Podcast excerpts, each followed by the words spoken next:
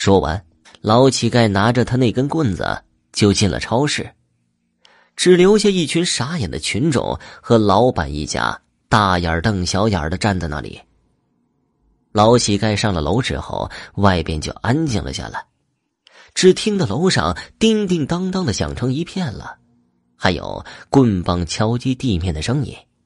过了好一会儿，只看到一只老猫大小的黄狼子从超市里冲了出来，外边围观的人群吓得哇哇大叫，四散躲避开来，远远的看着，却也没有走。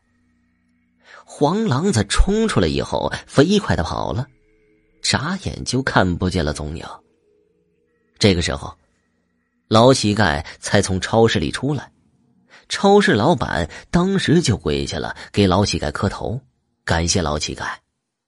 老乞丐扶起了老板，别急，还没完呢。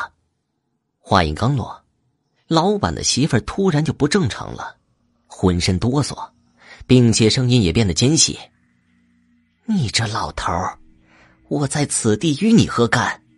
为何要与我过不去？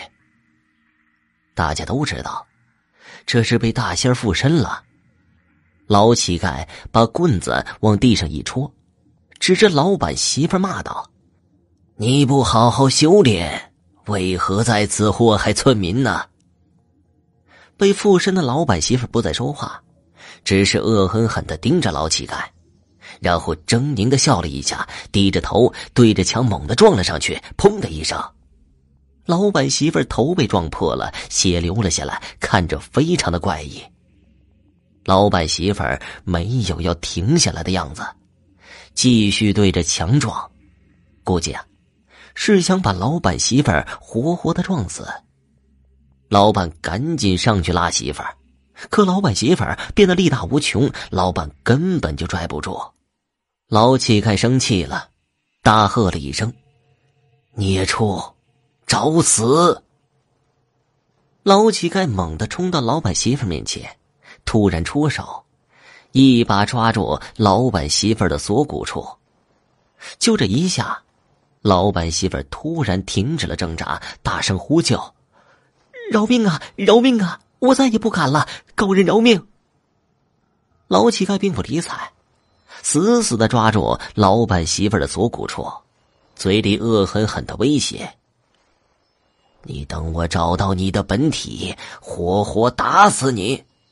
老乞丐让老板赶紧去附近的杂物间之类的地方找一找，大黄鼠狼的本体肯定在附近。老板赶紧去找，果不其然，在老板家附近的一个草丛里。找到了刚刚跑出去的黄狼子，就像死了一样，趴在草丛里一动不动。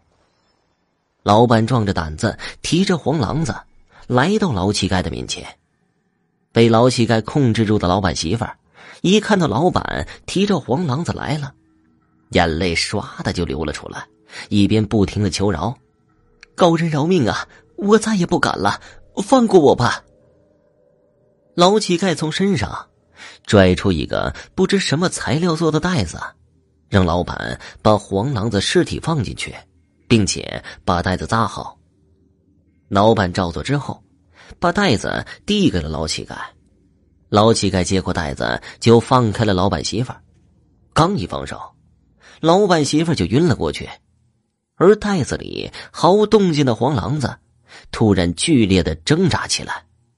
可惜袋子非常牢固，根本就挣脱不开。老乞丐一看黄狼子还挣扎，抬手就对着布袋子轻轻的拍了两下，黄狼子却疼得惨叫不已。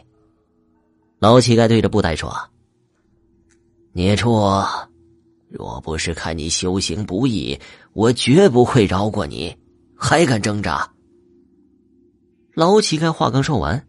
布袋里的黄鼠狼就安静下来。老乞丐接着说：“还不让你的小辈儿全部都离开，还要待在这里吗？”袋子里传出了黄狼子奇怪的叫声。围观的人群和老板一家早就看傻眼了，呆呆的看着。就在黄狼子叫完之后，只见超市里浩浩荡荡走出了一长溜的黄狼子，有大有小，还排着队，井然有序，并不怕人。围观的群众赶紧让出一条路来，一群黄狼子全部都钻进了荒地，一会儿就不见了。这个时候，老板的媳妇也醒了过来，也正常了。老板一家知道遇到高人了，赶紧过来谢恩。